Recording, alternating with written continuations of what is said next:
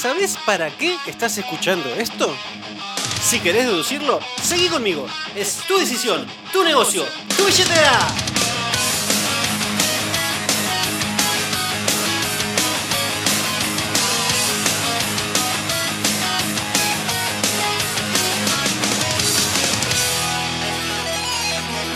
¡Hola centenarios!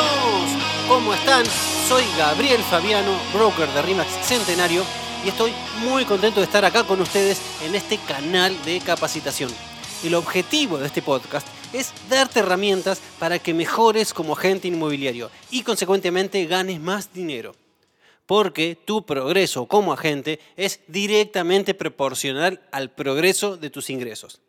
Así que si querés ganar más, progresa como agente. Antes de empezar, te voy a pedir dos grandes favores. Uno es que si vos conoces a alguien que quiera crecer profesionalmente y económicamente, pero aún no supo cómo, no sabe cómo, no le encuentra la vuelta, decile que me escriba, porque estamos buscando, reuniendo a esas especiales personas como vos, que son los emprendedores con hambre de gloria, para incorporarlos a nuestro gran equipo de trabajo. Y lo segundo, si sos amigo de algún agente inmobiliario que creas que este podcast de hoy le puede sumar, le puede servir, por favor compartíselo. Supongo que le vas a hacer un favor. Dado que este es recién nuestro segundo podcast, quiero hacer una aclaración. Vamos a tocar un montón de conceptos y muchos de ellos van a ser más bien conceptuales, como el de hoy, y otros van a ser temas bien concretos y específicos del rubro inmobiliario, como por ejemplo cómo encarar un dueño vende, cómo hacer un prelisting, una negociación, referidos, con técnicas específicas. Ahí esa parte caliente del negocio, la cocina del rubro inmobiliario, cuando estás ahí mano a mano con un cliente y decís, bueno, ok, ¿cómo tengo que llevar esto adelante? Tratando de aportarte algo de valor, sintetizando todos mis años de experiencia como agente inmobiliario, junto con lo que he aprendido de muchísimos otros agentes inmobiliarios muy exitosos en nuestra red y en todo el mundo también. Ahora bien, en el podcast anterior mencionamos que eliminar la brecha entre el saber y el hacer insumía energía, mucha energía. ¿Y de dónde la sacábamos esa energía? Del para qué. Es decir, de eso que vos querés, tu para qué, tu por qué. Y es importante, muy importante, ponerlo bien, bien arriba de la mesa eso. Porque cuando las cosas en el negocio se pongan difíciles y se van a poner difíciles, vas a tener que aportar energía extra. ¿Y de dónde la sacás? De tu para qué. Entonces, tomate el tiempo que haga falta, ponelo en tu agenda si es necesario, y hace un trabajo de introspección y pregúntate vos mismo, ¿para qué estás acá? ¿Qué es lo que buscas? Hacete, por ejemplo, la técnica de los cinco por qué. Por, si no la sabes, es preguntarte algo y preguntarte después cinco veces por qué. No sé, supongamos que uno dice, ok, voy a trabajar en RIMAX. ¿Y por qué? ¿Y porque quiero ganar plata? ¿Y por qué? ¿Y porque me quiero comprar una casa? ¿Y por qué? ¿Y porque quiero una habitación más para los pibes? Bueno, no sé. Y así vos te vas preguntando como para tratar de indagar profundo. Y anda profundo y cuando encuentres tu razón, tu propósito, tu para qué, ponelo arriba de la mesa, pegalo en el espejo del baño, no sé, hacé lo que haga falta para recordártelo todo el tiempo, porque lo tenés que tener en claro.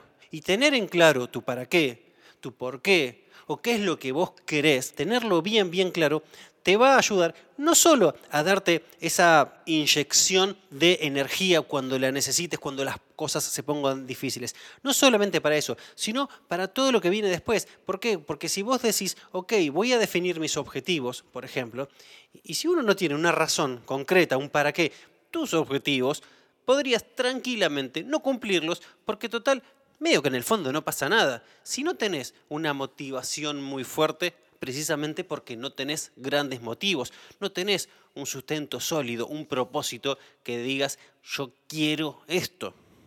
O sea, esa meta, ese destino, está como borroso. Entonces, como está borroso el destino, también está borrosa la dirección que me llevaría a ese destino. La dirección son precisamente la sumatoria de todos los objetivos del día a día que me llevan a un determinado destino, a un determinado objetivo final. Entonces, es como si viera un camino, en vez de en pleno amanecer con toda la luz del día, lo viera como un poquito de noche o con una neblina terrible, y la verdad es que no veo mucho, está todo borroso. Así como está borroso tu futuro, tus acciones del presente también van a ser borrosas, porque no tenés una dirección clara a dónde ir. Imagínate como que viniera el, el mago de la lámpara, no, viene Aladino, ¿no?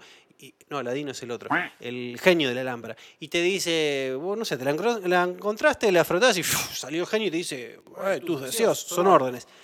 Pero la consigna que te pone el genio es que vos le digas con claridad qué es lo que querés, con mucha claridad. Y ahí te vas a dar cuenta que no es a veces tan fácil, o a veces la mayoría de las personas no tienen tan claro qué es lo que quieren, por qué hacen lo que hacen. Vamos a ir a ejemplos concretos, ¿no? Imagínate que vos querés, no sé, tu para qué es, eh, no sé, inventa un ejemplo, no sé, irte a Disney, por ejemplo. Alguno me dirá, de verdad, ir a Disney, ese ejemplo vas a poner. Bueno, a mí me gusta Disney, punto, ¿qué tanto? Yo ya fui y quiero volver a ir. Entonces, teniendo en claro esa razón, ese para qué, ese por qué, ¿no?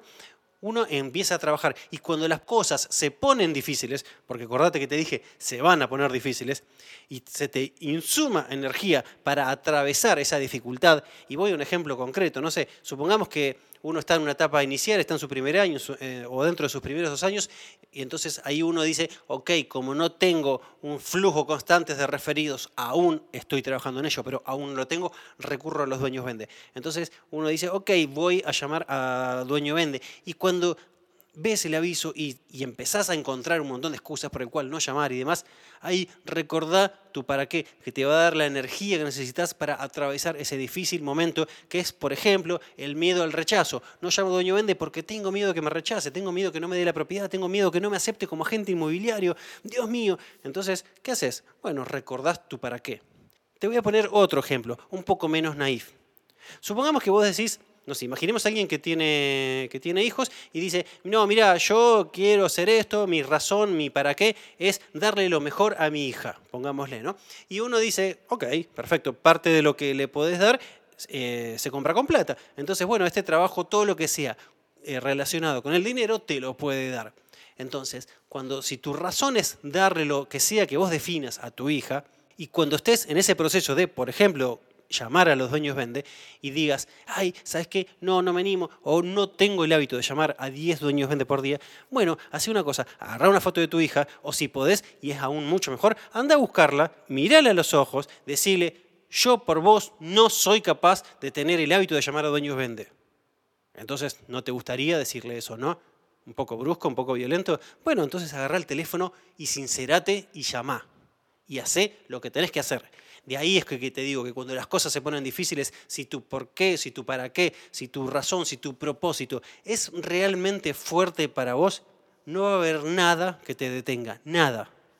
Y te agrego un concepto más que tiene mucha relación con esto. Y esto es una frase, imagínate que estoy disfrazado de Aristóteles y te digo así como una máxima, ¿no? Es, primero soy y después tengo. Y no al revés.